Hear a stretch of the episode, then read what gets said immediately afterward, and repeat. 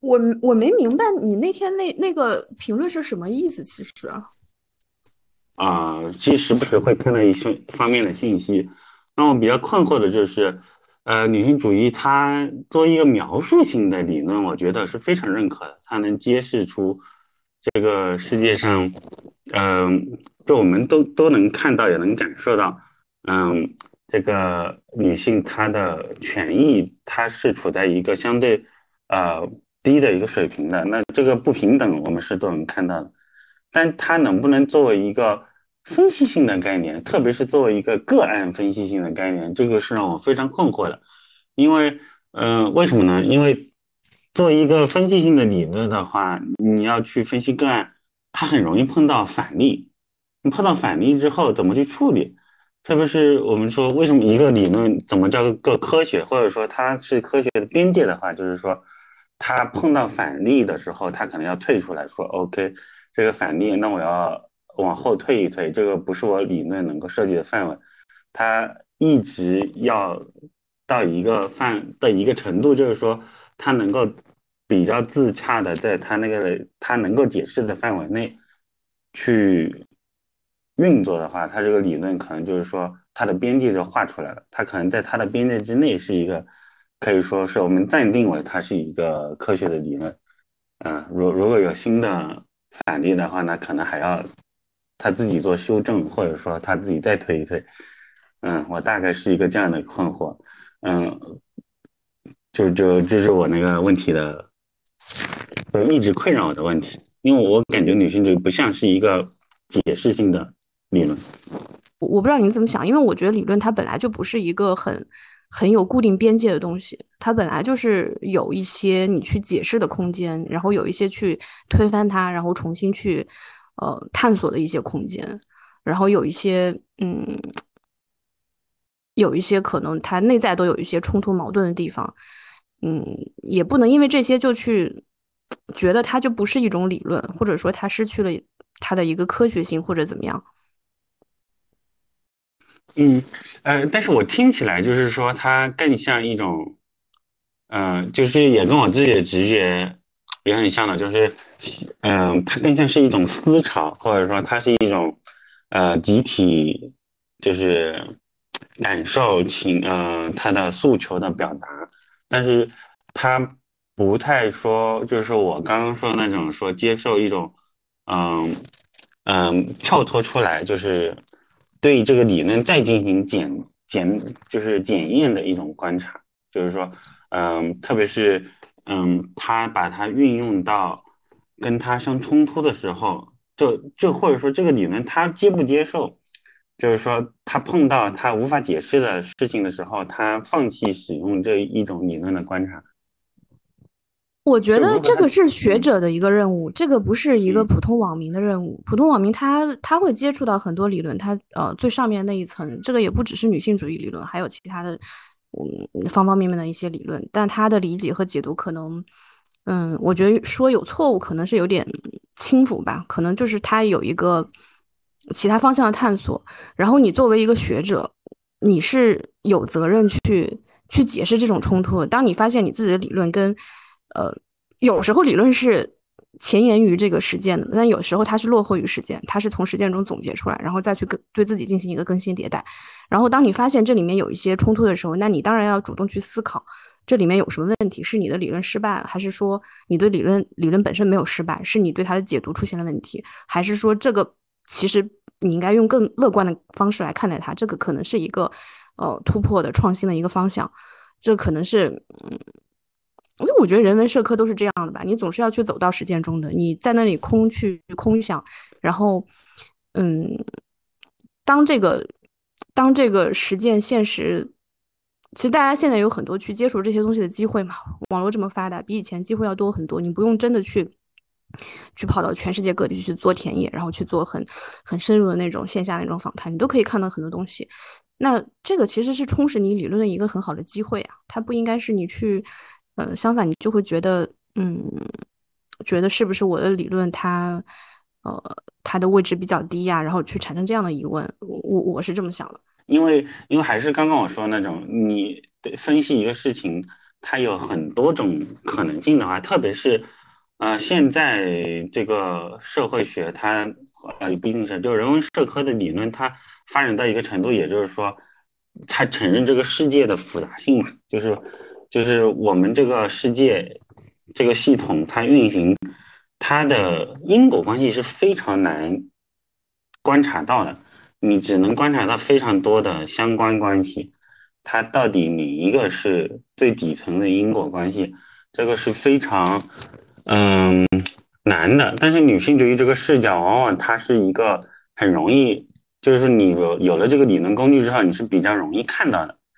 也就是说，我会有一个直觉性的怀疑，就是它到底是不是底层那个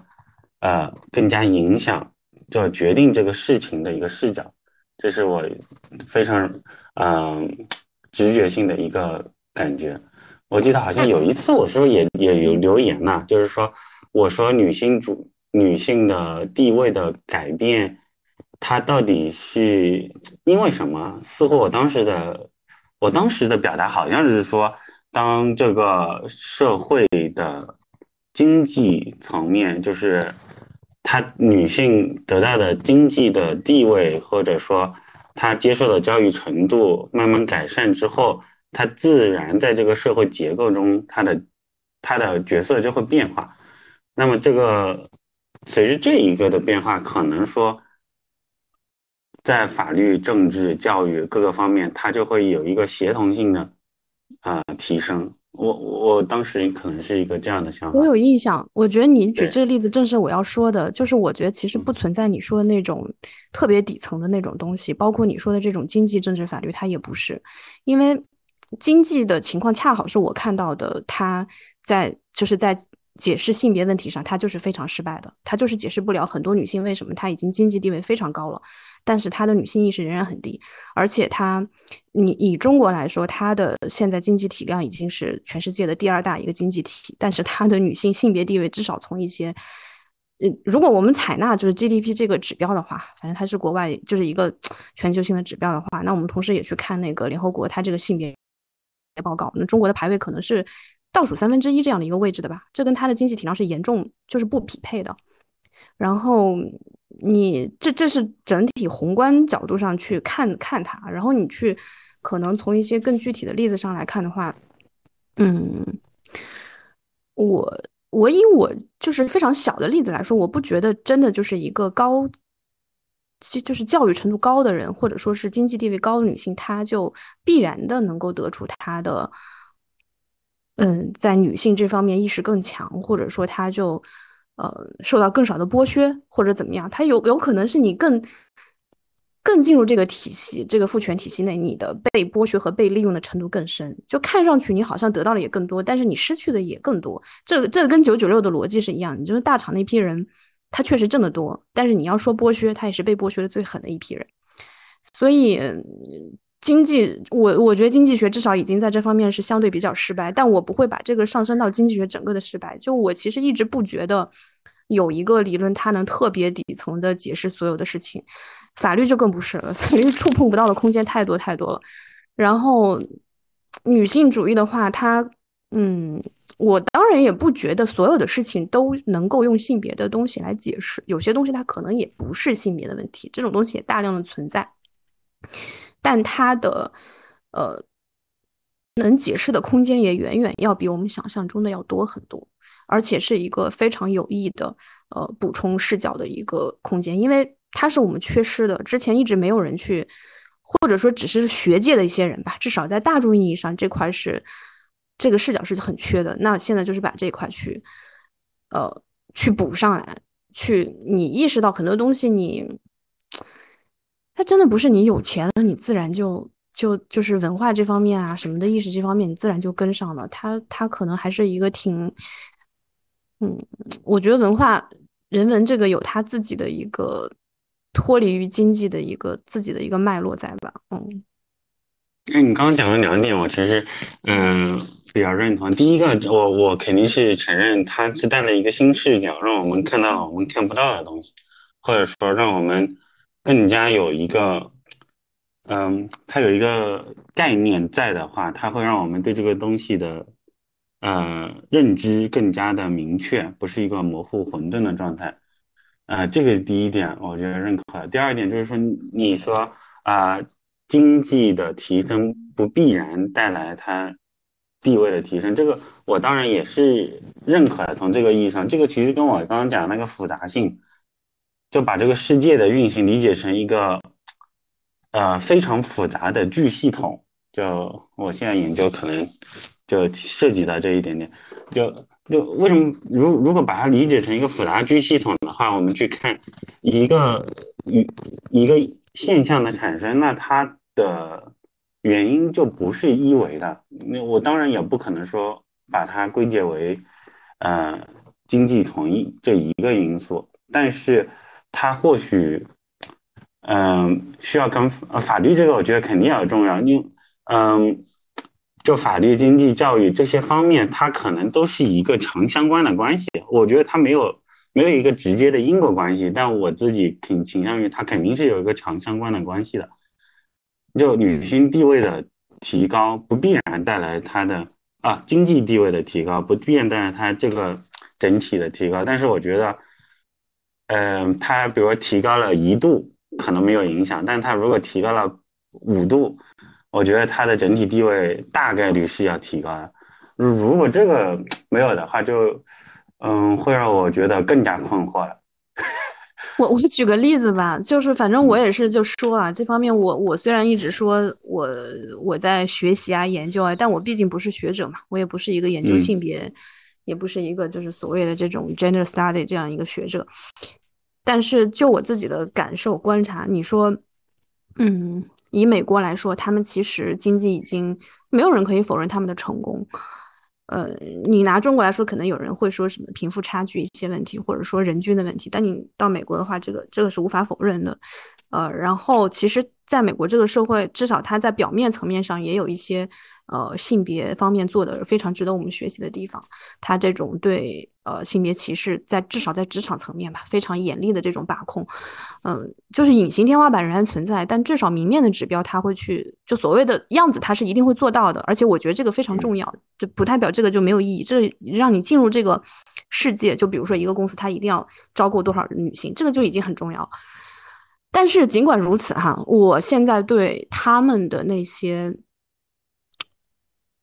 一些很多的这种女性主义的，我不觉得是探索的方向。我不说他学界的方向，我就说他们实践的方向，或者说他们整个表现出来的这种社会的这种思潮，我是不认可的。我觉得那个路子可能某种程度上还不如东亚这边的，嗯，更让我觉得，我不知道怎么说更好，或者怎么说，反正就更让我认可吧。嗯，就举几个例子，就比如说。这个反堕胎这就不说啊，这是明显是一个典型的倒退。然后就比如说他们这种代孕的打开，就是整个他们推崇那种女性主义，还是一种，嗯，还是一种男本位的，就仍然是男本位的，对，仍然是嗯，仍然就是他们那种女性形象仍然是就是一个，呃，你的事业要好，学习要好，然后你的家庭要是符合那样的一个想象，然后你还要。美丽、聪明啊，漂亮，就是你每次出现，就美国的他其实对女性那种物化、性化，然后他他这种对你外外形的要求、消费主义的倾向是极其严重的，然后就仍然是在往这个方向去推，就是你所谓女性主义者，你仍然是要做一个八角玲珑，每一个方向都很符合这种主流价值观的人，或者说就是一个啊。这可能跟他们国情有关系，就是他们整个国家那种非常，嗯，就是也是一个很很很很很内卷的一个这种价值观，就是要有向上向上向上这样的一个，呃，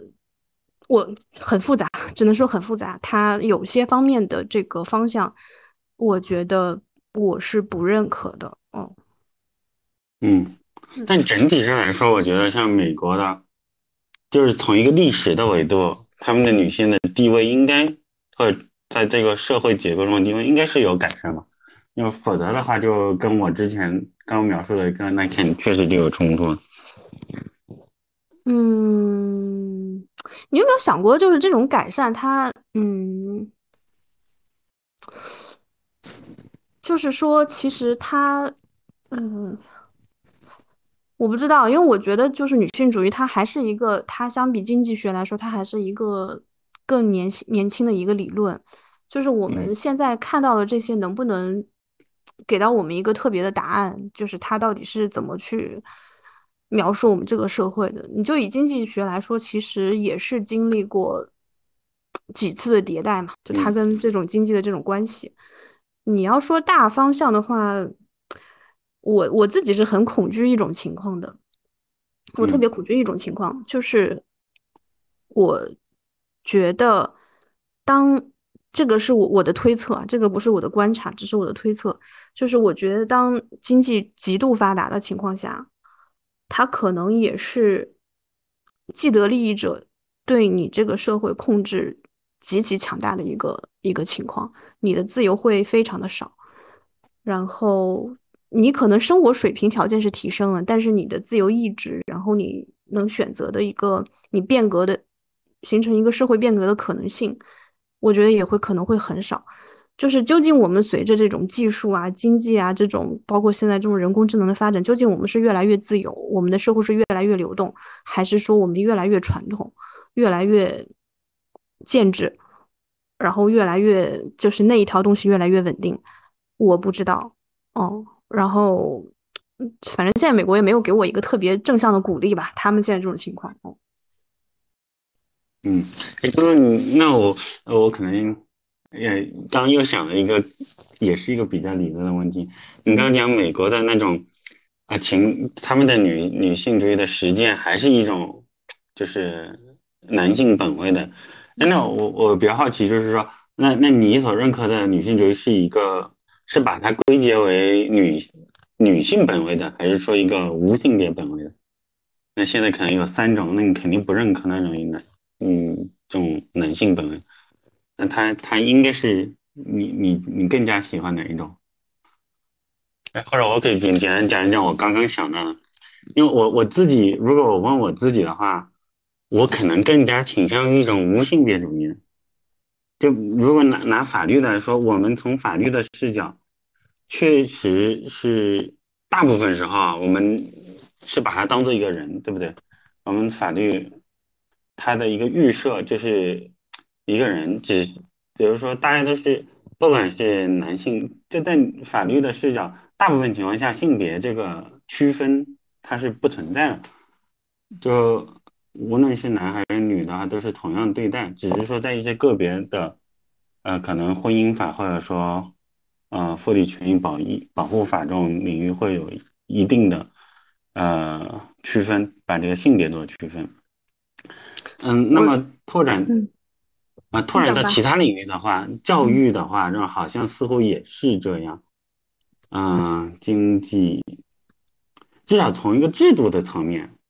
你从一个观察这个整体制作出，似乎它的设计是尽量不去考虑性别，只是说这个性别因素它突出到我们不得不考虑的时候，或者说啊这个诉求比较明显的时候，似乎才去考虑这个性别。就整体上似乎是一个无性别的视角。我觉得有两种。啊，第一种就是效率，第二种就是公平。然后有时候这两者，或者说通常情况下这两者是冲突的。哦，它再往上升，可能是你们政治立场上的一个冲突。就你究竟要去，就拿我们以前学宪法，我记得当时我都跟你讨论过这件事情，就是那个，就是那个 affirmative affirmative action，就是他后来会给很多这种美国的这种少数族裔一个。比如说学校会强行要求他给他一个呃份额去，就招招多少呃少数族裔的人进去。然后关于这个是否违宪，其实也有很多深层次的讨论嘛。那这个东西它到底是你去怎么讲呢？就是嗯，就回到女性这个探索说这个这个这个讨论上来说，也是你觉得说是以没有性别的视角去看待所有事，还是说以一个女本位的视角去看待所有事？那我觉得也是两个层面。第一个，你是一个学者，还是你是一个女性主义的，呃，叫什么？这叫什么？政治活动家啊？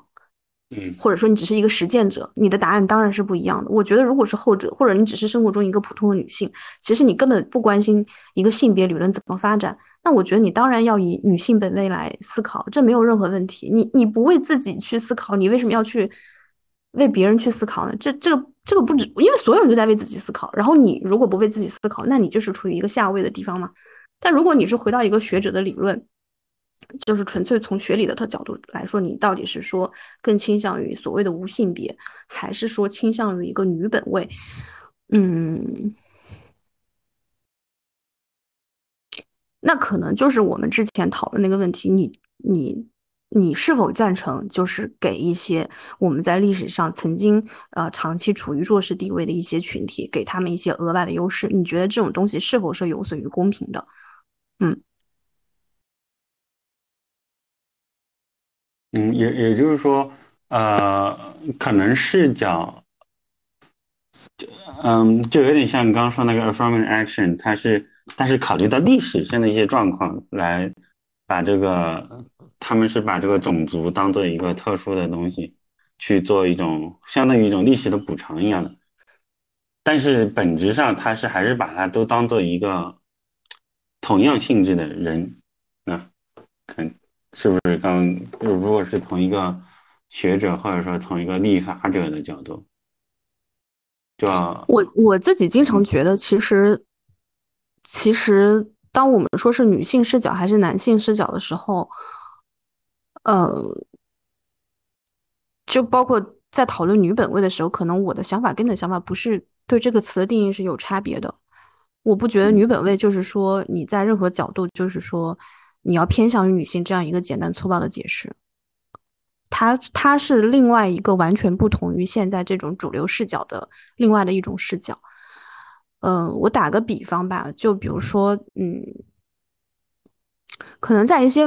很多人看起来跟性别没有什么关系的领域，但我觉得它都有男性就是男本位，所谓男本位和女本位，或者说男性视角和女性视角的区别。哦，嗯。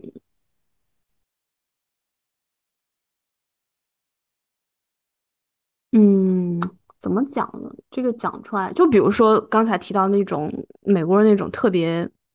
永远积极乐观、永远卷，然后永远向上，就是他们会比较，他们那种主流文化会比较排斥那种可能没有那么的，你相对比如说比如说内向的人啊，然后比如说呃比较喜欢躺平的人啊，然后他们在道德层面会给予这东这这些人更多的一些压力吧，至少在比别的文化文化语境中。我觉得这个就是一个特别男性的一个特点，就是在我看来，他就是一个特别男性视角的一个一个 看待世界的一个方式。对，虽然他可能对男性也是一样，是嗯，在这里面也一样承受到一些压力吧，但我仍然觉得它是一个男本位的一个解解读世界的一个方式吧。嗯，哎，但是我我自己，哦，我我感觉这种，呃，文化或者说。观念层面，这个东西它的历历史包袱更重，它是一个，而且它不是一个有形的制度，它不是说我们想让它怎么设计，它就能比较快改变的，它是更无形、更加叫什么？嗯，叫无形的手一样的一个一个东西。但我们刚刚讲那种教育制度也好，法律制度也好。它是一个更加看得着、看得见、摸得着的，它是一定程度上它是可以，呃，容易被设计的、被建构的。那么，嗯，我觉得可能还是要区分一下，就是说这种文化或者道德观念层面上的东西，你要想去推动它的改变，它是更难的。但是法律、教育啊这种制度性的东西，它相对来说是。可以被设计的，那我们以一个什么样的，呃，就是最原初的一个视角去看待这个制度，设计这个制度，可能还是不一样。嗯，但这两点很难区分，哎，不是很难去独立开，哎，就是你不可能在你的文化整个没到那个。地方的时候，你去强推这个制度，就那个其实堕胎这个反堕胎就是一个例子嘛。他之前强行就是通过了，但是其实美国它整个文化就它它其实没有激进到那种程度，它整个宗教的氛围还是很重，所以多少年以后，它就又倒回去了。这个就是你想通过法律去提的时候，发现其实你没提上来。然后包括你一个制度摆在那里，你能不能得到执行？你的解读是不是有利于你想要的那个方向？然后你会不会又倒回去？就其实以国内来说，我们在婚姻法层面，我觉得也是倒退的嘛。那之前我们是想提升的，但后来你因为各种原因，他就又回去了。这这也不过就是二三十年，就又这样。嗯，而且很多时候法律它是写的很明确的，但实际呢，那法律是反对职场歧视。但实际我们都知道，我们实际的生活中，但是他就选男生，你能说的什么？你有证据说明他违法吗？你这根本衡量不了的，你根本无法落地。也没有没有证据，嗯，而且我觉得文化这东西，其实你如果说一个主流文化的改变，那确实是可能会慢，但是呢，也没有那么悲观。至少我觉得现在大家对女性主义这种探索，跟十年前比已经进步很多很大了，已经很不一样了。现在的氛围。嗯对，那那那肯定，特别是这个事情，它能被议题化，它就是一个，不管它当时是一个受怎么争议的一个状态，它被一体化之后，被不同的人，呃，更多的人意识到，因为我们人也是能反思的，它最终肯定是，我觉得是能推动大家对它的理解和进步的。我我觉得，如果你一定要我回答那个问题，就是说我们在立法的时候到底要怎么样？其实我举目观察全世界，应该没有哪个国家它是特别明显的，就是说偏袒女性，至少没有这样的事件存在。哦，所以你觉得那种东西，不管你内心怎样想，内心你作为一个我们就说是公民来说，每个人就是为自己想要的世界去投票嘛。嗯，你去，你去，你去投票的时候，你当然是要去代表自己的利益，这个你没有任何可就是说羞耻的地方，因为其实我觉得政治本身就是利益的分配，然后可能他两个就是两派之间或者更多派之间，他每个人代表不同的阶层的利益，你当然要为自己的阶层去呐喊，因为你不呐喊，别人就会把那个利那个东西给争过去。哦，那这个世界上有有一些极端的男权的国家，就是那些宗教国家或者怎么样。呃，但是其实没有相反的这种，我没有看到相反的这种这种社会，所以你的那个问题，它在理论层面是个问题，但实践层面，我觉得没有必要考虑这个问题，它不可能的，不可能有那样的立法出现的，至少，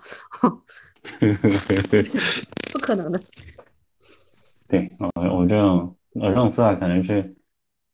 哎呀，我可能习惯于就是说把它抽象成，把它变成一个抽更抽象一点的问题。对，从现实层面确实没有。没有太大意义，那可能理论就是胡思乱想是可以的，它到底会是一个什么样的版本呢？但这样也是可以探索。嗯嗯嗯，其实刚刚我讲那个为为什么我我说我好像更倾向于是一种无性别的视角，因为因为在我自己的现在这种状态就观点下，似乎一个理想的。人类社会，它不应该把最终可能是要做到消除这种，就是呃不能叫消除，那就是说，这这你你用性别的这一个视角去观察的时候，你观察不到他们是有实质的不平等的。我觉得那个就是一个理想的状态。你觉得我们能能实现吗？你觉得能达到吗？呃。这这个这个你你你这个反问倒是我想起来一个另外一个感受，就是听你的播客的时候，我有的时候会觉得，或许我们太悲观了，就是就我能听到你你跟你朋友之间一些讨论的时候，会觉得对这个，嗯，对这个世界比较失失望绝望，对吧？对男性比较失望。那我我觉得，如果以一个历史一个那个大时段的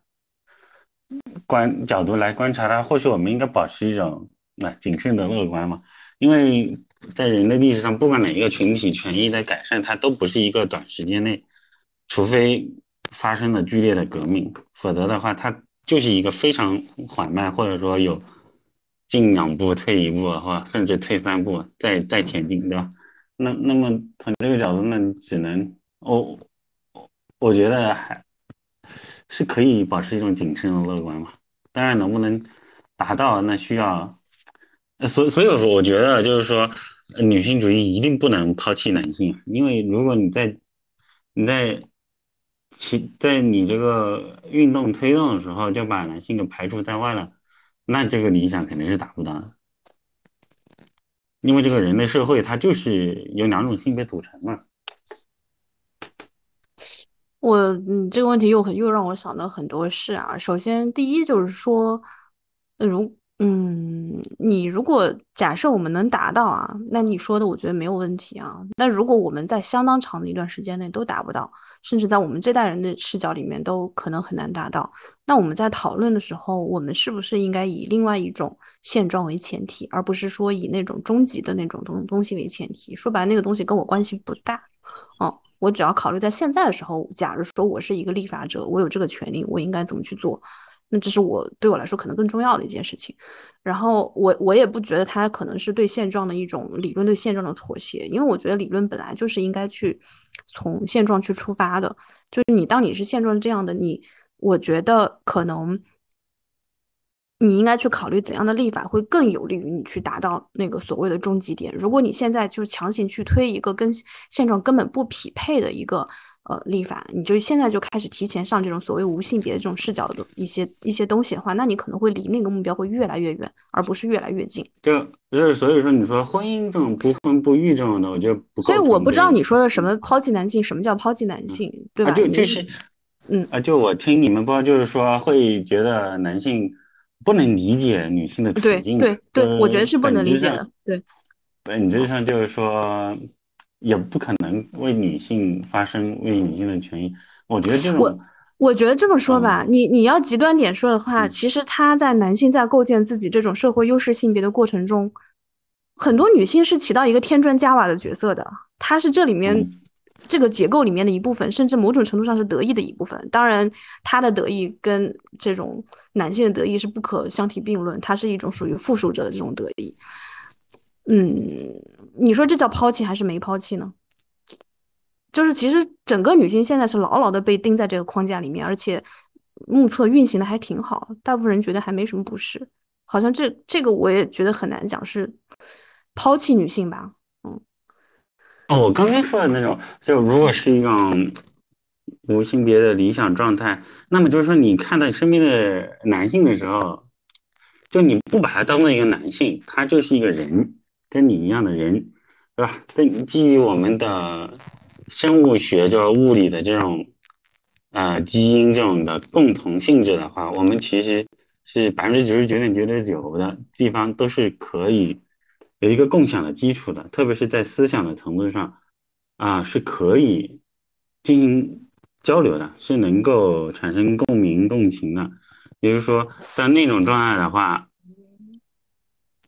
他不是说你拉一个男性跟你共鸣，呃，共同盟，他只是一个人，就是一个你可以同盟的一个人啊，应该是一个这种状态。嗯，还是怎么怎么讲呢？就是我觉得是比例和程度的问题吧。就是他可以跟你共鸣一部分，但是他他这种共鸣的程度永远是弱于你同性别的人。然后以比例来说，可能中间有一部分人能跟你共鸣，但是他也只只是很小的一部分。甚至你当然面对如果有这些共鸣的话，你不可能说你要把它推开，你要去讽刺他，就是怎么样他。但是我觉得你把它当做一个你目前现阶段的一个特别重要的一个力量的来源，我觉得意义实操意义不是特别的大。嗯，会吗？这个我倒表示怀疑啊，因为呃，为什么呢？我我觉得，特别是我们现在，因为我们每一个人其实从一个最初的状态，因为可以说是每个人都是个黑洞，对吧？它是个心理系统。它是不能够直接交流的，它需要通过语言也好，呃，或者呃手势，anyway，就是它需要有一个媒介去沟通我们的思想。但是在在我们人类发展到现在的话，比如说现在我们连那种超级复杂的，对吧？事情都是能够沟通的，就是在这种人类的，就是我们这种基于性别差异的这种体验，它不能够通过这种这种各种媒介清晰的表达吗？我觉我觉得这个至少它的空间是很大的，它它可能不能表达到百分之百，但是我们通过一个运动也好，各种大家的努力也好，表达到基本上。另外一个作为人类的性别能理解的程度，我觉得，我觉得应该是理论上应该是可行的，不不太可能说做不到。嗯，这个我觉得你怎么去理解人的行为，就是一个是他能不能理解，再一个是说他理解了又如何？就是其实人大多数时候，人能够超越自己利益的，他还是一个例外，所以这种人才被。才被歌颂，大部分人他可能，就我后来会倾向于不去想他到底是理理解了，他故意还故意来恶心你，还是说他其实根本就不理解，因为他结果来说他都是在恶心我，那我就不去区分他到底有没有理解这件事情，就是结果来说，他就是我还是倾向于就是人的屁股决定立场的，就大部分人都是这样，然后你你就是，即便是在学者群体，其实。特别超越人，人人是受受，就是会很受限于他的一个呃所所在的这种所处的世界。然后，嗯，但这也是学者的意义嘛，就是所谓学者，所谓学术，就是你要去超脱于这些，去求真、求智、求善、求美。你你不能跟其他人一样，要不然你学者，你做学术就就这个东西它的意义在哪里呢？但但是我们生活中，我们百百分之九十九点九九的人来说。他都是为了自己的利益而说话的，就大到一些政策层面的事情，小到生活中非常具体细节的事情，他都很难去给你去做这种程度的让步。嗯，他可能理解，可能不理解，但这个也就不重要了。其实，嗯，嗯，就就是你就是那种比较嗯比较理想。我觉得你可能你对人的这种想法更乐观。嗯。更乐观，是我我我觉得是这样，但是但是可能，特别是有那种能够穿透各种穿透利益群体、穿透这种性别影响力的东西，这种媒介的存在，我觉得非常有意义。如果说有一个，呃，通过这种的文字的描述，特别是把它呈现成电影作品、文学作品，它能够。打动各种就是，呃，就把它当，就还是把受众当做可以打动所有的人的话，我觉得他是这样这样的努力肯定是需要我们去推动的。他他，我觉得这个是比较有意义。当然，他怎么做，嗯，他可能也涉及到就是你对呃所谓的大众文化的看法。就我我自己觉得那种你说的这种复杂性，然后包括通过沟通理解去达成共识，它还是一个，嗯，更小群体内可行的一个东西。但是什么东西能够破圈，能够在大众层面引起最大的共鸣，它一定是简单粗暴的，它可能就是口号式的、煽动式的，然后你能迅速理解 get 到的那些东西，你跟他去讲的很复杂，他是会听。他没有耐心听，而且他会在里面找到，因为理论越复杂，他能找茬的地方就越多。就每个环节、每个链条，他能都能给你，就是从他的一些很感性的层面给你找找出一些茬来。然后你跟他还可能还没有办法去讨论，因为你们的起点根本就不一样，就会觉得很荒谬。然后就是就是想要在大众文化上去通过，比如说通过一些影视作品啊什么的。他可能就是那种很，嗯，他可能就相反啊，他可能还真的就是那种比较，比如说，呃，你就是你刚才说的那种女本位的东西，他可能会更能得到快速的传播啊。你去跟他去讲一些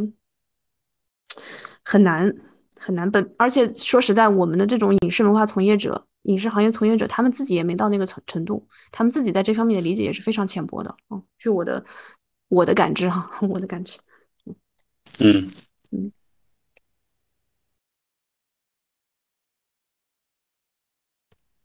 嗯嗯，是啊，当就你之所以这种想法，是嗯因为可能你你自己，包括你的圈层，大家都是喜欢用这种方法来交流，来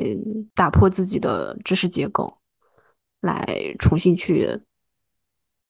认识社会。你是习惯的，但很多人是不习惯的，而且这种人是大多数人。对，但但你刚刚讲到这个，我我自己的再延伸一下我的想法，那我其实是觉得它肯定是有一个分层的，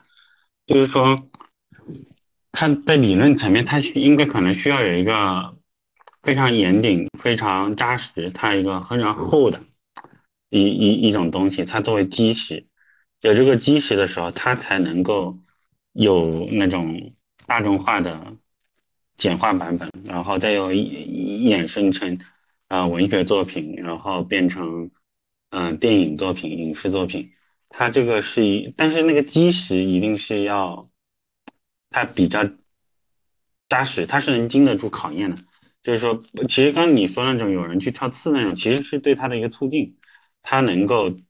去在这个最基石的层面，他他对他的理论是不是能守得住，对吧？就因为你一旦把它当做一个非常认真的事情，把它拆开来揉碎了去探讨的话，它最终是有一个是能胜出的。那这最终如果这个非常理理论基石的东西它能站得住，它后面的所有的衍生的可能有可能去破圈的东西，它才有一个东西也是能站得住。这样的话，可能就是说，呃，以这种分层的一个媒介，似乎就可以达到一个影响我所有人的。我我这方面说出来可能得罪很多人啊。我认为啊，所有东西它能流行起来，它一定是 一定是和这种学术精神是严重冲突的。就能流行的嗯东西，嗯，你可能看上去它是好像是你说的那么一回事儿，但实际上你觉得它可能它反而可能会对呃理论造成一个伤害。呃，理论本身是不可不会被伤害，但它可能会对我们理论想要实现的那种社会造成一个伤害。嗯，就以这种，我今天在刷到那个浪姐嘛，就是那个浪姐第四季《乘风破浪的姐姐》，然后其实这个节目一开始啊，他是说他其实当时也是叫怎么说，起源于豆瓣吧，当时豆瓣那个俄组还在，当时他们就讨论说。就是其实就普通网民说会不会有这样一档综艺，就是一些呃年龄比较大的一些姐姐们艺人，然后出来组成女团，然后就重新定义女团，因为现在女团都是那种很年轻女孩，可能都二十岁以下女孩，就好像你超过一个年龄以后你就没有价值了。然后结果这个这个观念就后来就被。就这个节目就做起来了嘛，然后一直做了第四季，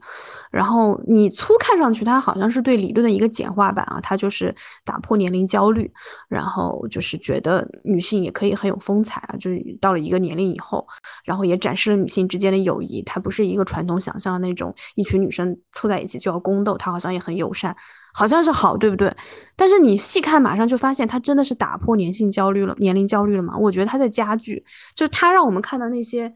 呃，年龄已经很大的人仍然那么的美丽光鲜，身材仍然那么好。就其实你从就是科学的角度出发，你就一定知道，当你新陈代谢下降以后，你可能四十岁加以后，你保持那样的状态是非常困难的。呃，可能进食上就我我是不相信他们说的那种不节食那套话是一定是伴随着节食的。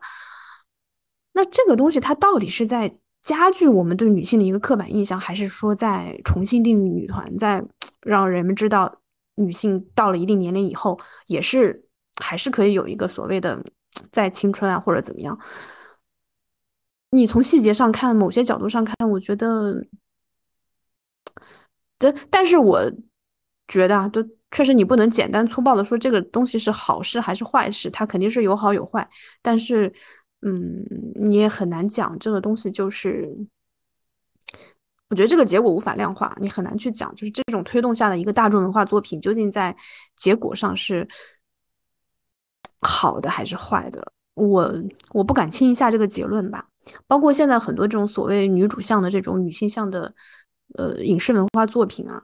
就像一些现在不是很多姐弟恋那种那种剧嘛，其实它好像表面上也是打破一个大家对传统这种异性关系的想象，因为传统肯定是男性要大一点，男性是更强的。然后现在有很多姐弟恋，就是姐姐可能是一个事业成功的女性，男性可能是一个年轻的青春的，然后可能比较仰望她的一个形象，看上去是打破了，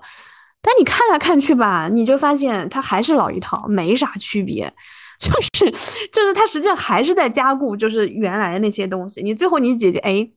啊，她还是挺脆弱，她还是需要那个人来保护你、帮助你，你就又退回去了。嗯，而且姐姐一定要美，就是你事业成功没用啊，你真长董明珠那样没用，你还是得特别美，还是要找那些最最漂亮女演员来演。然后男演员可能长得就那么回事儿，也没有特别好看。所以，所以我我觉得所有流行的文化它都是。但这个其实也是流行文化有趣的地方，它就是一个很混杂的东西，嗯，它在某些方面激励我们，在某些方面它又伤害我们，嗯，我我倒不是说我们不要要禁止这种文化或者怎么样的，我也会去看，也会消消费这些作品，但我觉得它同样是一个很很很动态的一个过程吧，嗯，是。但但但但是你说的这种，它实际上造成什么？那确实，嗯，至少不太好。就是说，以我们这种简单的观察就能判断出来，它是一个更，就是说，它它贯彻的这个理念是一回事儿，但是它最终做到了什么效果，那是另外一回事儿。而且，这个去评判这个效果是一个很复杂的事情。那 也，是。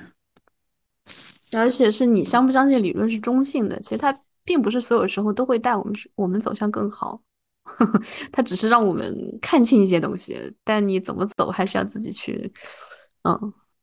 我觉得理论不等不等于道德嘛，毕竟。对，你就有人说很多学者自称他是中立的嘛，那其实是很难做到中立。但是我觉得尽管是这样，那你还是要以一个。是从学者角度来说，要尽量的以一个中立的视角去要求自己，对啊。嗯，对啊。那假设你是中立的，其实他就会，嗯，假设假设存在这种绝对中立，嗯，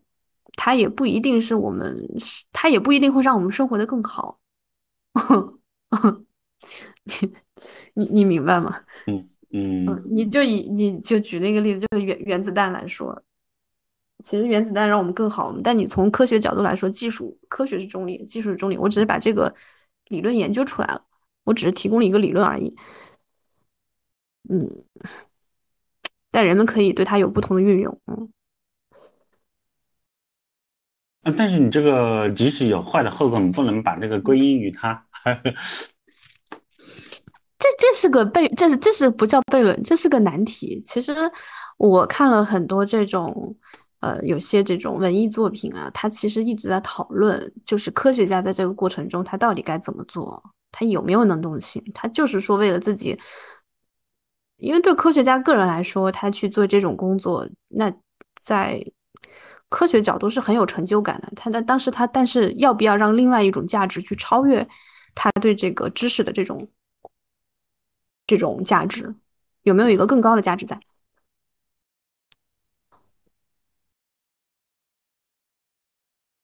啊，你这让我当然又想到另外一个问题，我我怎么来回应这个事？如如果让我来回应的话，我觉得这跟我们的那个司法裁判特别像，嗯，就是说我们判断一我们作作为法官去裁一个案子的时候，他他其实是有我们有法官自己的依据依法裁判，他有自己的。法官职业准则，那么在这个只要做到了依法裁判，依他的职业道德去做事儿，即使后果是差的，他造成了坏的啊社会后果，那也不应该去对他有任何的谴责。嗯，这样的话就是对这个群体有一种，他是在做一个专业的事情。嗯，在他的需要遵守的规范没有改变之前，他得到结果是。对他不构成规则，也就是说，科学家他只要说在他的那个群体里面，他遵守了他自己所有的规范，对吧？他如果有伦理道德审查的话，他通过了那个审查，他自己在这个规范底下也是严格通过，他不能考虑太多，因为你要考虑后果主义，特别是你你考虑到你这个东西一百年、两百年以后会发生什么，这个是超出他这个能力范围的，也是对他的不切实际的要求。嗯。我觉得一个是说，就是你说的这个是个职业职业道德嘛，但其实职业道德是一个偏低标准的道德，就很多时候还有一个你你自己，就说白了你自己内心或者说宗教这种东西，你能不能过得去啊？第二就是说，你说到这种后果主义，其实可以啊，可以不追究他的后果，可以不对他有任何道德审判，嗯，那是不是也应该就是去承认正式理论它的一个？它不是说一个理论，我们对它的研究到了越深刻的角度，它就一定指向一个更适宜人类生存的社会。就女回到女性理论来说，对吧？回到女性理论来说，呃，就性别理论来说，是不是就是说，嗯，就是可能学术它学者还是要对自己的这种。和呃实践这种分离有一个更更审慎的态度，我觉得就是，嗯，其实你作为一个实践中的人，他有时候，嗯，他可能和一些呃一些价值、一些标准是有冲突的，但是这样会让他生活的更好，那又有什么关系呢？就就没什么关系，我觉得，嗯。是，但是这个嗯，有点有点就是可能比较矛盾的地方是，它就是呃，它性别理论它还是一个和政治和和社会学挂钩的一个东西嘛，所以它嗯，你如果提到政治的话，政治总体上来说，怎么讲呢？就它还是它还是有一个很嗯。它不像那种自然科学那样，你可以完全把自己拨开，它还是要去回到社会中去的，回到实践中去。嗯，嗯，嗯，这个肯定是，这其实也有点像我们的法律，我们说要规范在事实间往返流转。所以女性主义，我觉得它套用的话，它也是要根据实践不断修正，它它既影响实践，实践也要修正。这个理论，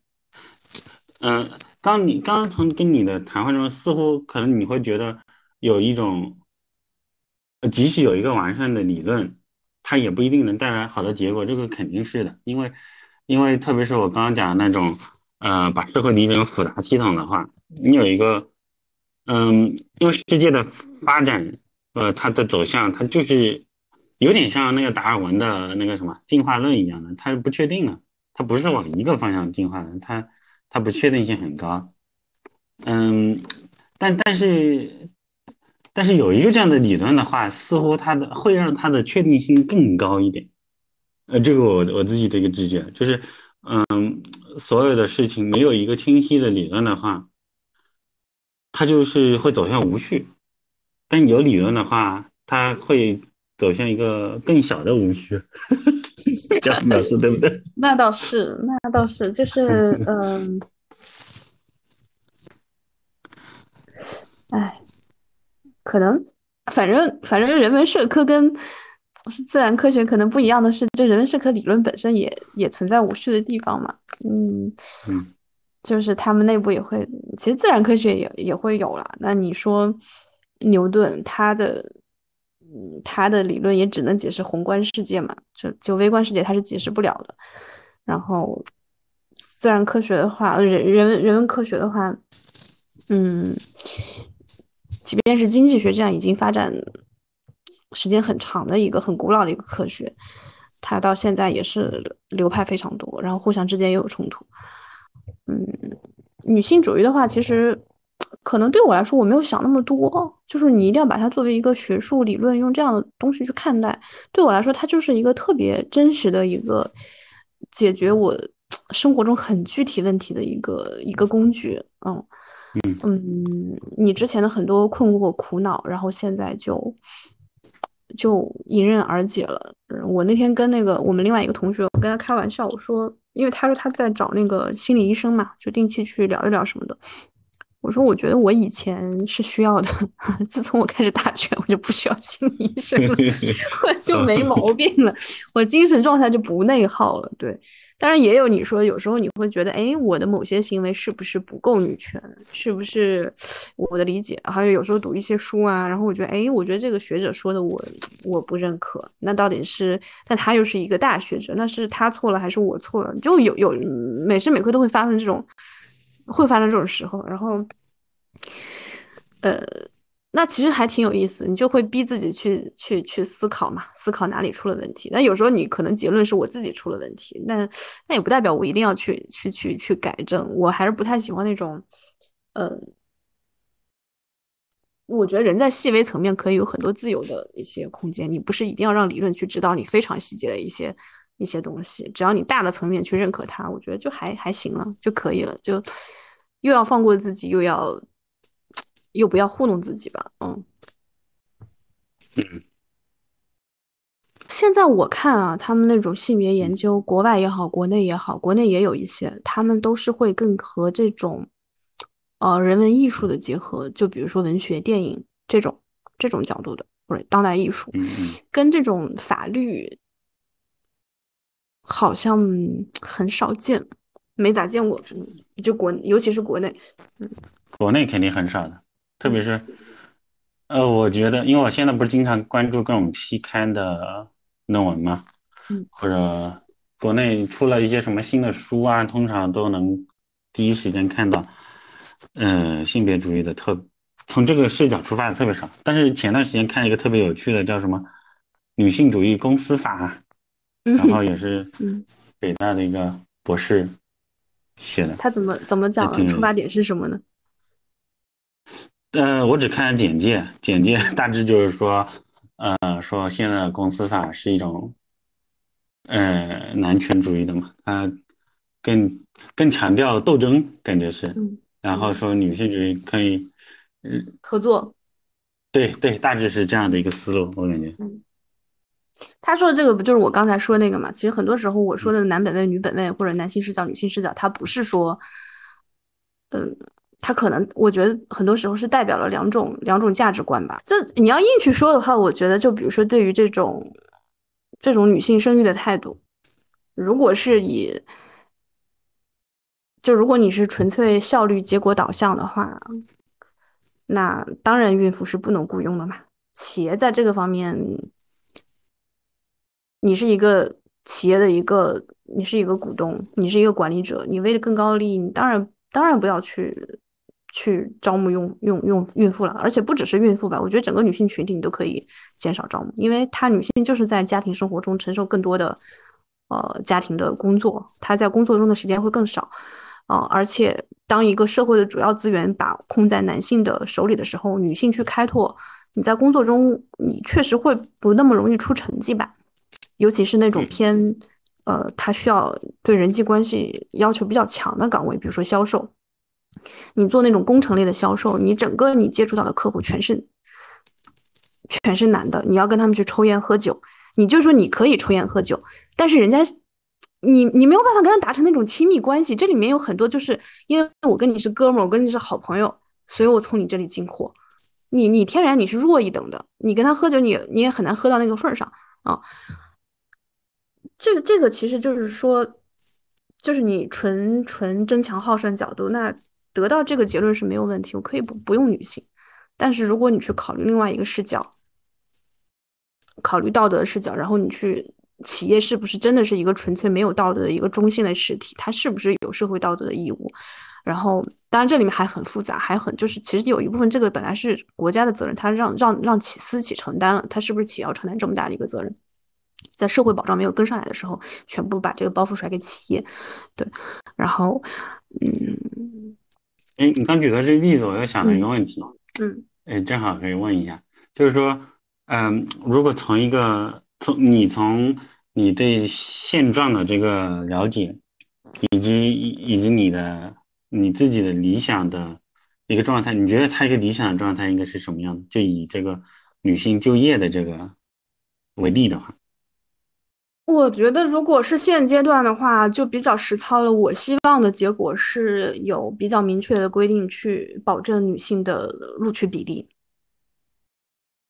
有硬性的规定，明确的规定，就是一个公司要达到多少。但这个数字可以去商榷，到底是嗯多少？那这个是另外一回事。但我希望有这样的东西在啊。但是这样的话，其实你你你肯定能想象到。他后面的实际状况肯定会走样的，因为他可能会变成了一些，呃，就像有一些录用什么，有一些公司要达到什么录用残疾人的目标一样的，那他最终的理性的公司理性的选择就会是说雇佣一些人来充数，对不对？然后达到这个比例，那还是，嗯。或或者，其实我更想知道他，你你你理想的那种状态是什么呢？是一个描述性质的，因为你你把它具体成这样一个比例的规定，我能想到它肯定会走样。描述性质的话，那就是说，其实它不就是我刚才说的，它背后不是一个纯职场、纯企业能够解决的问题，它背后第一个是国家有没有承担起这个社会养育的责任。第二是我们在家庭层面、小家庭层面，我们有没有培养一个夫妻双方应该共同去平，至少是平分吧？或者说你考虑到女性生育成本的话，男性应该适当的多承担这个家务啊，或者说是呃养育子女的这个东西，这些这是文化层面的，这些这些东西一系列全部跟上，然后你你才能去在企业职场层面有一个比较好的结果，不然。你纯靠企业，我觉得我也只能想到，就是说你去规定这样的一个比例，哦，嗯，那你要说我描述的话，我觉得第一就是说我们要从社会文化层面去根本的去推翻现在的这种对家庭生活的这种很陈腐的一个想象，哦，这是第一。第二就是说，呃，我们在法律层面。无论是对企业，还是说我们这种社会养育、公共养育的这个层面，都要给到更多的这种实质性的帮助。那这样最后的话，我觉得其实就就职问题、职业问题会迎刃而解的，就他就企业企业的包袱就没了嘛。说白了，嗯嗯，就包括这个产假，你如果是男女同时休产假，那可能孕妇这边的被歧视的可能性就会更低一些。但现在是女性单方面休产假嘛？对。那对对，那你现在这描描述到跟我自己，嗯，直觉上的想法也是差不多的。我觉得，呃，一定不能跟这种企业的经济理性对抗，嗯，就是应该由政府去弥补它这个，把这个缺口给补起来，嗯，或者把男性的一些这种额外得到的利益你把它砍掉，因为你这个，嗯。是，特别是女性，就是产假期间那些经济成本，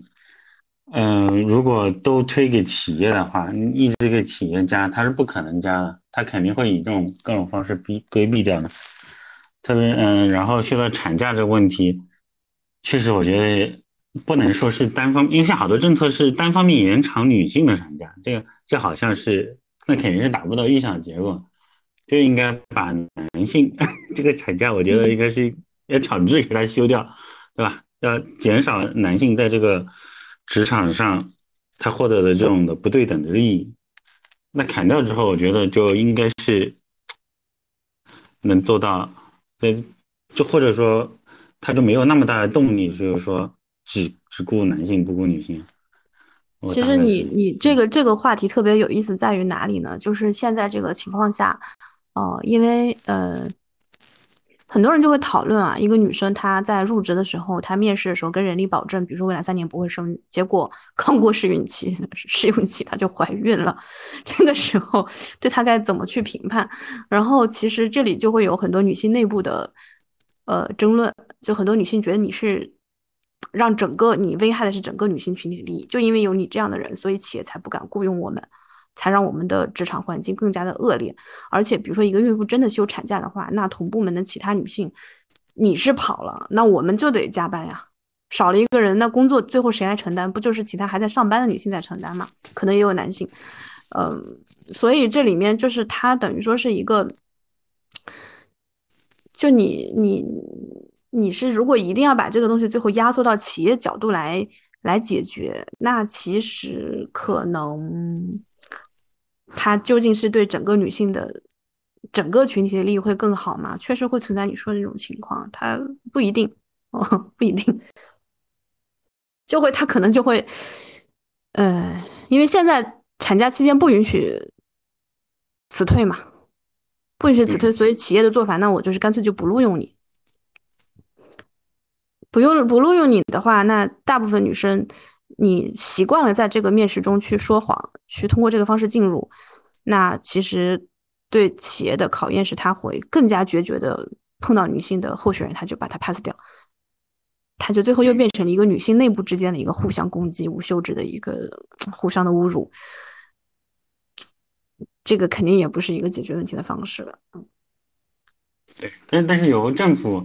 承担的话，其实再往前推，就就应该是说政府他有没有这个能力去做到，这个确实打个大问题，因为这这这又落到了现实层面。我觉得政治有政府有没有问题，其实就是你，其实政府你他的钱，他要把所有问题解决，他是不够的。那这个时候就有了优先级的问题，哪部分是可以放一放，哪一部分他先解决？就是在女性看来，女性问题都是要被优先解决的，但是在男性看来，可能有一些更他们觉得更重要的、值得花钱的地方。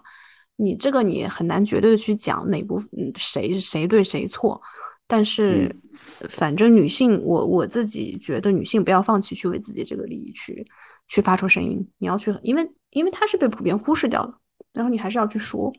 嗯嗯，但但这里面可能稍微扯远一点，还有另外一个角度，就是说这种这种东西它到底是，哎，因为有些国家其实它对这种家庭妇女啊，然后对孕妇啊，它这种福利制度很好，但是最后结果啊，其实他们女性地位也没有很高，他们可能更鼓励了女性回到家庭，就是会更。呃，更愿意回到家庭，然后在事业上更加的怠惰，因为他过得很舒服嘛。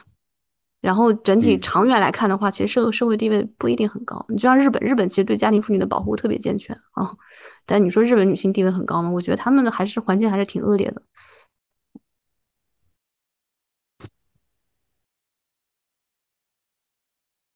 啊，这个这个又如果是是这样的话呢，它似乎又证明了，确实，嗯，这样规划的现实往哪个方向走，这就不也不好说。对，对。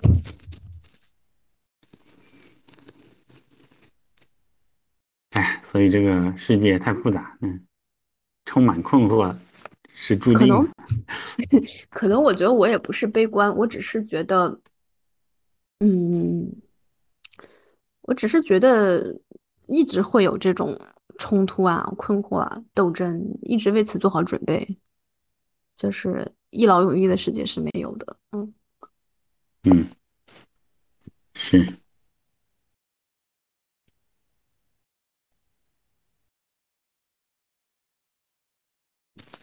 我另外没啥，感觉没啥新想法，但我我刚讨论确实，嗯。让我之前原来的困惑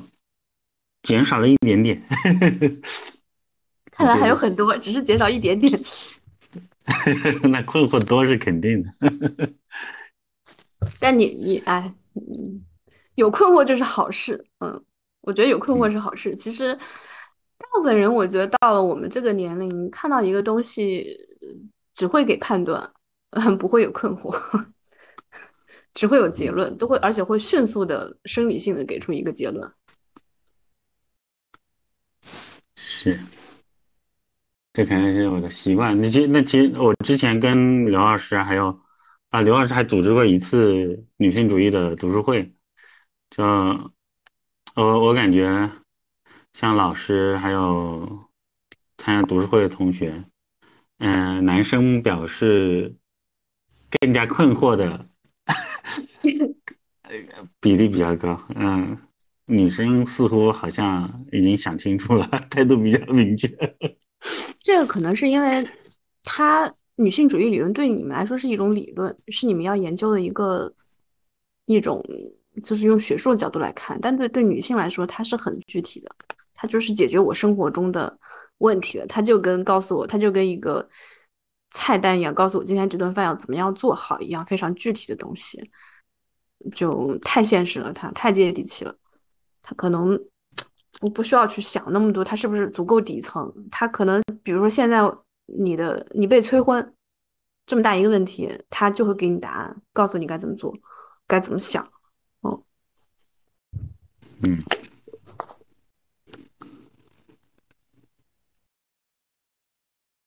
啊，但是我这些想法都是，呃，建立在我没有我没有读过这种正儿八经的女性主义 的作品 的基础上，但我觉得应该还是要读一读。作品的话，嗯，你就比如说以现在，嗯，我们现在国内最火的就是上野千鹤子来说嘛。她其实算一个学术红人吧，偶像嘛，有偶像的性质在。嗯，他的书其实就分两类，一种就是很严肃的那种学术上的作品，读起来会有一点点困难，有进入门槛，也也很枯燥。就比如说他的那个《父权制与资本主义》，呃，还有那个《厌厌女》，《厌女》这本可能要稍微好一点，比《父权制》那本要好一点。然后，但是因为他现在火了，他现在也出了巨多那种。大众向的一一些书就很多，那那就说不上来了，非常多。那种进入门槛是很很低的，它就是讲一些生活中的故事，然后信息密度相对较低，然后篇幅也较短，就会有这两种书。嗯，其实它适用的也是不同的人。比方说，有时候你可能你可能看了草率的时候，你可能觉得里面有一些前后不对的地方，但也很正常。他一个一个学者的。学术生涯那么多年，他前后有变化，那也是非常自然的。嗯嗯，对，所以，所以其实就是我想说，就是女性主义它本身就是一个特别的，要跟，它就还是要回到回到时间，跟现实其实特别密切。嗯，你就以上野来说吧，其实他他，你一方面你去看他的书啊。我，你就比如说看《父权制与资本主义》这本书，他也是对婚姻整个是不信任的，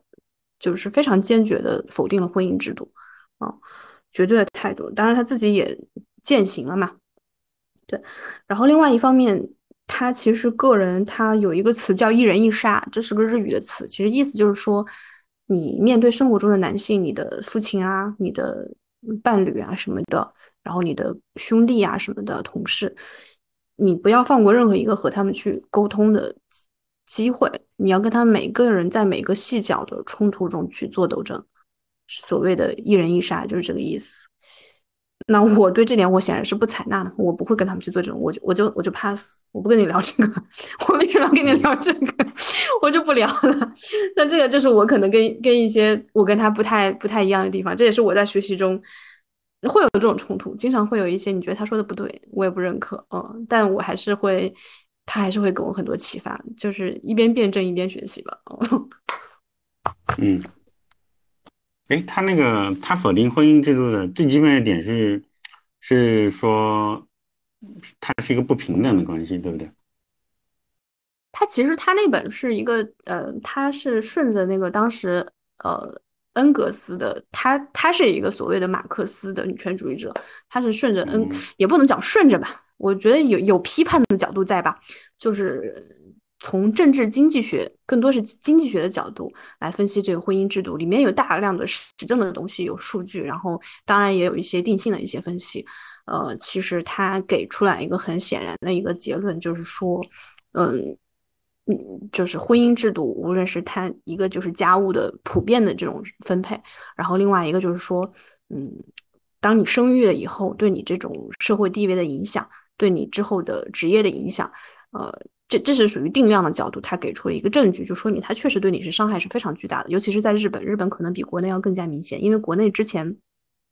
没有日本那么夸张，国内这个一胎的政策没有让女性。远离职场那么彻底，你真生二胎三胎，那真的是可能十年时间你就捆捆在这上面了啊。然后另外一个就是说，他从这个婚姻的起源角度来说的，就是婚姻它本身就是一个父权社会，进入父权社会以后才有的制度，母系社会是没有这个东西的。它就是因为男性他要因为女性生了孩子，她就是自己的孩子，她就知道，但男性是没有办法确定这个孩子是他的，所以他要通过婚姻来组成一个家庭，然后他要让这个孩，而且惯性权为什么男性这么介意这个东西呢？因为同样也是女性不需要惯性，他也是他的孩子，但男性必须要有这个性，他才能确认自己的这个。这个基因或者血血统去被被延续，就整个婚姻这一套体系的一个东西，它都是围绕着男性中心而展开的。对于女性自己来说，其实这个东西确实意义不大。你就你自己可以生孩子，你为什么一定要结婚才能生孩子？但男人说白了，你生了你 你不结婚，谁给你生孩子，还把孩子送给你呀？对吧？然后，嗯。包括你要是到中国来说的话，可能还有一些这种风俗，就像彩礼制度。其实彩礼就说是女性去占便宜的一个制度，但它在最早起源，它还是一个买断嘛，就把你买断了，把你从原生家庭里面彻底买过来了。它还是一个交易的一个性质的东西。它所以它从两个方面吧，一个就是这种起源，一个是现现状，去对它进行了一个分析啊。你是你是什么时候觉得自己要读博的？就在学校的时候，当时就想吗？嗯，对，之前之前觉，但我觉得是有一个变化吧。我我之前想读博的话，第一个呃，当时我不是受毛老师影响比较大嘛，会比较感性的。当时我会觉得他这种状态是比较我希我希望过的生活。但到后面呢，发现我自己对理论的东西确实感兴趣，我对实物操作，嗯，也有兴趣，但是让我兴趣不是那么大，所以我后面觉得我还是比较适合读博的。但是现在读起，嗯，读起来，读起来之后发现读博这个工作呢，嗯，它不不仅确实不 不是兴趣就能。够了，那你 你要有一定的，就是说学术追求的话，它是一个非常没有正反馈，然后非非常长期主义的一件事情。我感觉你需要，而且他真的不一定有回报，这这是一个问题。嗯，哎，所以。一百年前，韦伯说学术是是赌博，我觉得现在确实是这样。那说明你对他确实你的，因为我知道，其实很多博士他们，他们不是说多热爱学术，他可能就是一种生活方式吧，他就来了。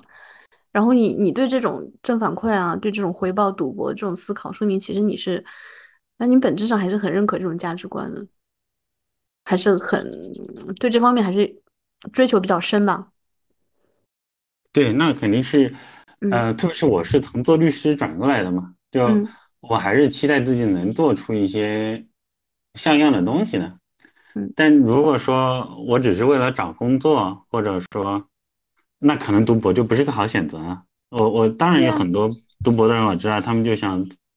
选调也好啊，或者嗯，特别是现在考公很。很热门，读博士是一个好的选择。从如果是基于这种出发点来读博的话，那就会轻松很多。因为现在博士毕业的难度也不是那么高。但像我这种从律师过来的话，那如果没有学术的追求，我就想不通，想不通为什么要读博，为什么要放弃那个薪酬 来这儿？对，如如果没有点乐观主义，我觉得。特别是读博期间会经历，其实前段时间是我，我感觉是我读博期间最困难的时候，因为，嗯，因因为你会发现你研究的东西很难跟别人交流，因为当你，嗯，怎么表述呢？第一很难跟别人交流，因为你你想把它。嗯，复杂就是很乱的一种思绪，你想用文字表达出来也很难。唉，然后我又我我选择的这个题目还得看一些德德语的文献，我的语言水平又不够。哎，德语很难，确实很难。呃，但是我现在已经走了折中路线。那是什么路线？用人工智能翻译吗？呃，对，这一部分是的，嗯。然后就是尽量看英语跟中文的文件，那个德语文件看不下去了。我我要看的话，我肯定要延毕，我不可能顺利。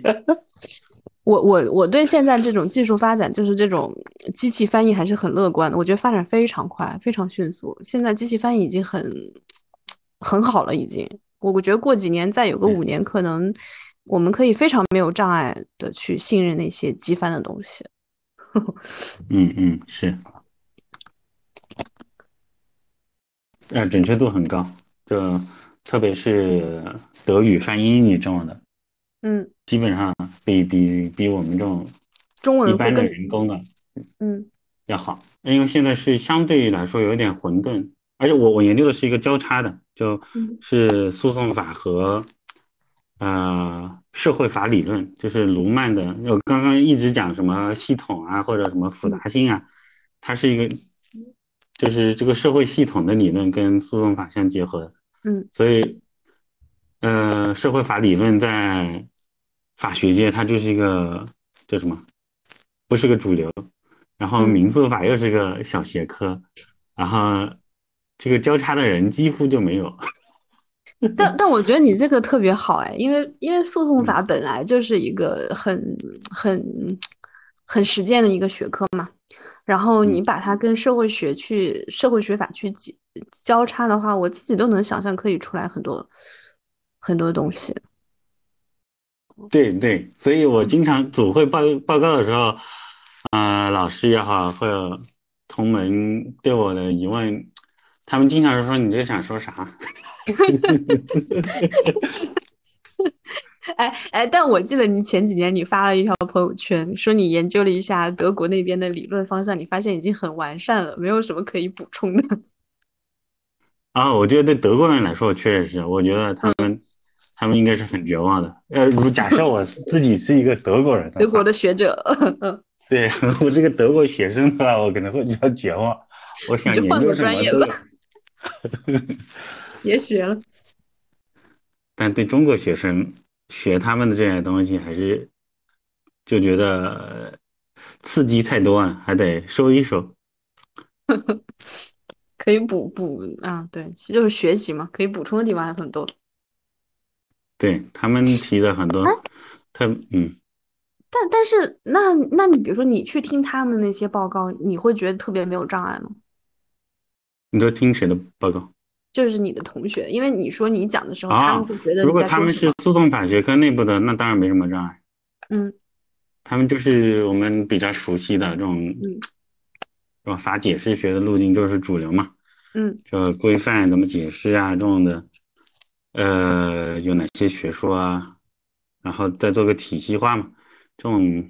这种通常你没有没有知识储备，你都能比较快的能进入他的这个。语音，啊，它跟我们之前学那个那个 interpretation 会会有相似的地方吗？啊，会啊，就是各种不同的解释，它都是有套路的。嗯，那最终你可能有一些价值的东西啊，或者什么，把它正成一个你认为的解释方案，对吧？嗯，对，这种的就比较好进入。哎，但是你要去，嗯，因为我觉得你要去，嗯，那他们是会，就是说，其实他会选一个框，选一个一个框架，他去选一个流派，然后他去用这个东西去找一个，比如说诉讼法中的一个一个一个细节，或者说一个条款，然后去展开一个研究，是是基本上这样的一个一个方式吗？对，更多的是这种，因为你选一个条款或者一个制度，它背后有理论。特别是如果视野宽的话，找一找日本、德国的理论，然后再结合中国的讨论，查一查案例，基本上如果有一个自己的新的想法的话，就能把它组合在一起，就一个研究者做出来。这个框架我觉得是很清楚的。对，这种而且它有复制性很强，它可以做完一个再做很多，再做一个。对 对，这个嗯，你你是怎么看这种价值的代入呢？你会不会觉得它是一个不太法律的部分？它是一个价值的部分？啊，不太法律的部分倒我不太不是那么觉得，这个正好倒是就从这种系统论的观点，我觉得它倒是一个好事儿，因为它可以体现出这个法律它不是一个僵化的东西，它不是一个自动售货机的东西，它是可以跟这个社会与时俱进的。当然，这个代入是一个粗暴的代入，就很多人就是如如果论证性不强的话。那你就觉得没说服力，它是一个很简单的代入，但如果能够用这个价值去对接这个社会学的一些成果啊、心理学啊，或者呃这种经济学，它它它就相当于一个窗口，我觉得，嗯嗯嗯，它如果是有一个严密的论证的话，去对接不同的学科的研究成果的话，我觉得它就是个好事情，嗯，它它是一个很精细的东西。但是这样的话又对这样就对研究提出了很高的要求，那大部分法学的人没有这个能力。还有喜好，因为我确实跟一些人聊天，他就是这个人，他会特别排斥这些这些部分，就是不太法律的部分。所以你像其实我们学宪法的话，宪法里面这种东西会特别多，他可能就不太喜欢这门学科，他会觉得。因为这里面全部都是解读空间，嗯，就解读空间太多的时候，他就觉得，反正你怎么说都行嘛。你方便说你那个你那个社会社会学法它是哪个哪个领域的东西吗？不方便就算了。啊，方便啊，我我我现在研究就是，这是罗曼的社会系统理论，就是说。他是把我们这个社会现在发展到现在变成不同的功能系统，就法律系统，然后经济系统、宗教系统、教育系统、政治系统。他认为这些系统都是独立自主的运行的。像比如说，他的观点说，我们这我们人，相当于说，他都只是这个系统的环境，就它这个系统是有独立性的。那么说。从法律系统底下，我的一个基本观点就是说，在沿着他的思路，就诉讼法、民事诉讼法系统，那它它也构成这样一个系统。它系统是一个相当于它是一个有生命的东西，它对它系统之外的东西都是环境，不管是什么，一切都是环境。它系统有自己对这个世界的认识的触角，呃，也就是说，呃，民事诉讼。举个例子，啊，这种他这种时间或者说他这种程序的安排，嗯，他对进入到这个诉讼的所有的生活世界的一切东西，他都是要通过这个触角才能进入到这个诉讼系统中来，进入到的东西才是构成他这个系统的一部分，不进入到他都不考虑，但是他有一套自己的这个运行的逻辑，它的结构。然后它就像那个电脑的程序一样的是吧？它是一个 programming，然后通过它这个自主的运作，最终得出一个结果。简单描述这样。哎，那我问一下，就是它那个，就是就比如说，对于你说的呃民诉法，它是一个系统嘛？那其他的系统对他来说，是不是就是一种所谓的环境呢？对，但是这个环境呢，它这个系统首先它是一方面是一个封闭的系统，另外一方面它又是一个对跟其他系统，这术语叫结构耦合。结构耦合的意思就是说，它能够通过某种方式去对其他的对环境开放，对其他的系统开放。比如我们我们的生活世界里面有，嗯，比比如说，比如说政治系统也好。它它也是一个系统，那它跟我这个法律系统是什么关系？它它是一个通过某种机制去对接，这个叫结构和它。你政治系统不能直接用权力来说改变我这个法律系统运作，但是你可以用一种调节机制。我现在感觉就就像我们那个省委会，嗯，或者叫人大监督这种的，我更倾向于它就是这样的一种结构耦合的装置，它嗯。它不是随便的政治权利就能介入的，但它有一个这样装置，就是一种可调控性的去影响这个司法的运作。当然，我们要控制这个耦合的装置。就如果把这个装置变成了一个可以随意进入的，那它就变成了一个粗暴的对这个，那法律系统的独立性就没了嘛。简单就是这样。我觉得。呃呃，我再分享一个观点，就按按，哎，其实我特别好奇，我来搜一下卢曼跟女性主义，看看有没有这样的研究。嗯。但感觉卢卢曼这个他看待这个世界，他把人人在他的理论里面都是一个环境。都不属于系统一个部分，所以他在他的理论视角底下，我感觉他是无无性别的。但是他另外一方面，他会按他的分化的理论，这个社会会肯定会走向多元的。就是呃，之前是一个混沌的社会，一体的社会，然后变成他就是说。就分层的社会，就刚刚你说那种什么上层啊，然后下层啊这种，嗯，是对他来说可能是前现代的社会。那么到后面变成了功能分化社会之后，这种分层就没有了哈，就是都变成以各个功能，比如说法律发挥什么功能，政治发挥什么功能为体为为中心，就是这样的一个社会。那么法律系统可能既进一步分化。那么在其他的系统里面也进一步分化，那就是我们社会之后，这共识更难达成了。他就是说，就是所有的人都在非常交织复杂的系统之中，对吧？他这个人是不同系统的环境的综合体，嗯，这样的话，这个社会的多元程度就变得。不可控制了。就如果就是如果这样推演的话，或者那就怎么去凝聚这个社会的共识呢？哎，你你有没有觉得它其实是嗯，就是我们现在可能比如说用性别、用呃种族啊，然后阶级啊，或者有的人是以这种民族去做区分。他你有没有觉得他这种其实是把人的这种。更颗粒更细化了，就它就是极化到一个一个的个体，就更极端。它并不是，它其实某种程度上它是更更承认了人的这种不同的存在。然后其实性别本身也是在强调这种，它所谓的无性别不是说人就一样，它只是把这个呃区别更细化，然后更极端化了。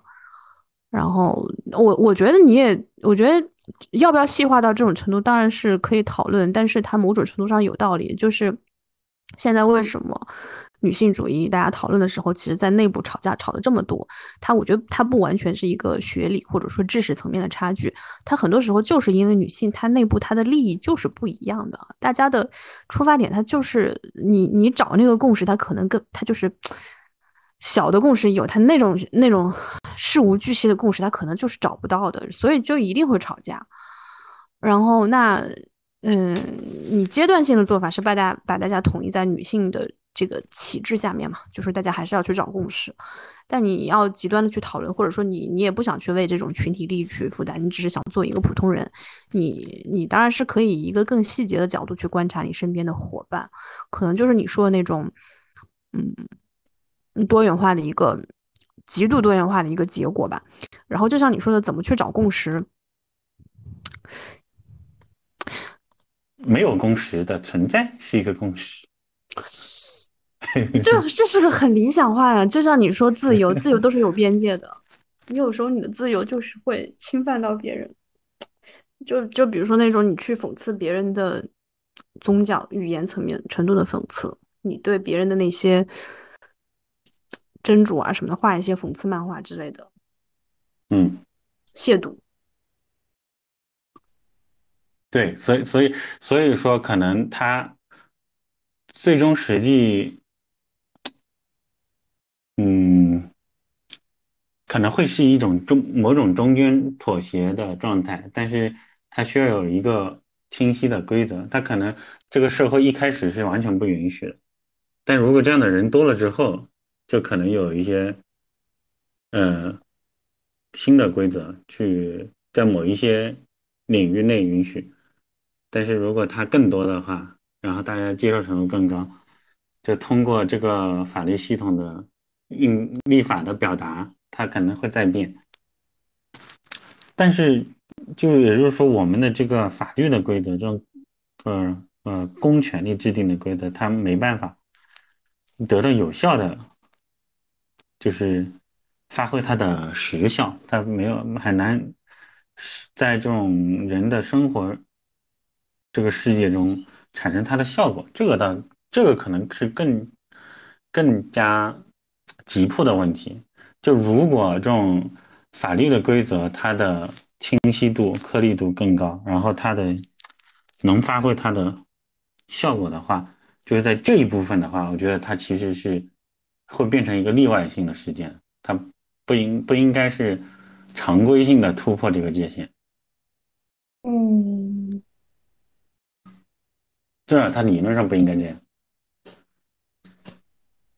其实就跟有很多人他会问，我觉得。我虽然你可能听上去我是悲观，但我我觉得我这个不是一种情感态度，我这是一种判断。就是我觉得这事情很难，但不代表我会放弃。我觉得你在这个过程中，你去做一点努力，哪怕只是一点微小的调整，这都是一个挺好的事。但有的人可能因为过于绝望，他就他就算了，他就 quit，他就不搞这个了，然后就就是他这个情绪已经很大的操纵了他这个。行为对我我我我觉得我我更好的说法是我充分认识到这件事情的复杂性 和困难程度，嗯，我觉得是这样，对，嗯，对，这这一点我们也算达成一个共识，行，共识肯定是有的，哎，完全没有共识那也是很可怕的事了，嗯，哎呀，但确实比较中国跟德国的话。啊，接触他们的法律会，我们当然会有一些不适应。他们的就感觉是有一套非常严密的规则体系的，他们这种法治国，呃，会让我们觉得，呃，我们是一种非常颗粒度非常低，然后很粗犷的一些 东东西，对，听着在他们这你就觉得很压抑，嗯。压抑会压抑吗？难道不是会觉得会很打个引号的压抑吧？就是嗯，一方面我觉得他们做的真好，嗯嗯，对，另外一方面，这种体系的东西把你困住，对，所以我现在做研究，我也不不是不是特别的去探究他们的具体规则，因为这样我会觉得。我创造不出东西啊！我除了 我除了学他们，我还能干嘛？你这个压抑是个小众的压抑，是因为你你对这个学术，你作为一个学者的压抑，它不是一个公民角度的压抑。嗯嗯，对对吧？嗯嗯，行，我觉得从社会的角度，希望我们过个几十年，我们也能有这样的 隔离度，对社 会更是更好。对，有法可依嘛？你讨论它能不能落地的前一步，你得先有规则，没有规则，后面就没法说。嗯。哎，但这个，这这这，你你这件事情，我觉得你这种期待，也是一个很很宏大的期待。嗯。是。对。嗯，刘老师一直就说，我一直在想，想问题太大。对。挺挺有意思的，我觉得。嗯嗯，好，那我就一会儿准备出去吃饭。我我准备，我也准备出出去吃晚饭了。哦啊，对呀。哦。对对，我吃午饭。嗯。你是九九月回来对吧？对，预计吧，但其实我也完全不确定。哎，你这个是博几啊？我明年毕业。嗯。明年。嗯嗯。OK，那就祝你毕业顺利喽。嗯，没问题，没问题。明年毕业。对，先先先搞个小目标，对吧？我们先不提那些大目标，先把小目标实现。对。哎，行，那就我们就也算达成共识的结束了这一期。嗯，OK，之后 再讨论，再讨论，再解开你今天是一点点困惑我很多年了，还不上哪有很多年？没有，我说这个还会再困惑我很多年。哦哦哦哦！行，今天是一点点困惑，下次争取多一点点，再解开你多一点点啊。嗯嗯，OK。哎，好，再见。嗯，拜拜。再见，拜拜。嗯。